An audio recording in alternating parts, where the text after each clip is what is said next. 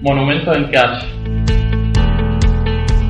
es un monumento conmemorativo en recuerdos a las víctimas del bombardeo fascista y de la guerra civil. No fue inaugurado hasta el 29 de abril de 2003, 20 años después de la recuperación de la democracia. Se encuentra delante del Cine Coliseo en la Gran Vía, que es donde explotó un camión de Fredita.